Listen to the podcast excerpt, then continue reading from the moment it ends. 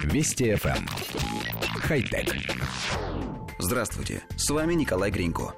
Группа химиков из университета Кларксон разработала новый вид тестов, способный распознавать испорченные или зараженные бактериями продукты питания и косметику.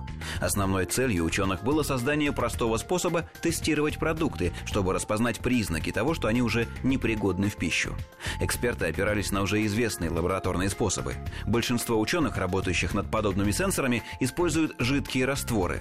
В новых тестах используются устойчивые неорганические частицы, проявляющие окислительно-восстановительную активность. Когда частицы взаимодействуют с определенными веществами, они меняют цвет, и от концентрации этого вещества зависит, насколько значительно это изменение. Готовые умные стикеры представляют собой кусочки бумаги размером с почтовую марку. На эти небольшие тест-системы нанесены особые вещества-индикаторы.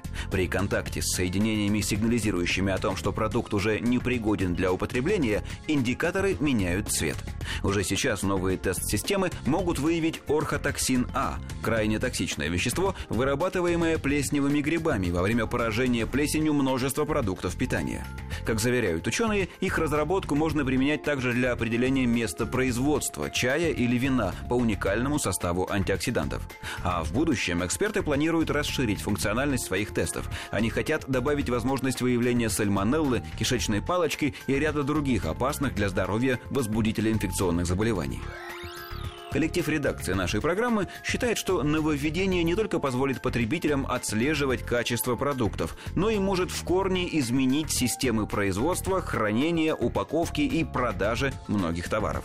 Самом деле, точная информированность покупателя о текущем состоянии продукта способна перевернуть многие подходы и технологии. Производителю придется увеличивать сроки хранения, разрабатывать новые консервирующие вещества, менять логистику, оплачивать исследования новых упаковочных материалов, корректировать производственные процессы, закупать новое оборудование. Магазинам тоже потребуется новое оборудование и помещение для хранения, а также служба утилизации просроченного товара и все это в конечном итоге приведет к повышению цен на продукты. А причина – кусочек бумаги размером с почтовую марку. Но в целом мы, несомненно, за новое изобретение.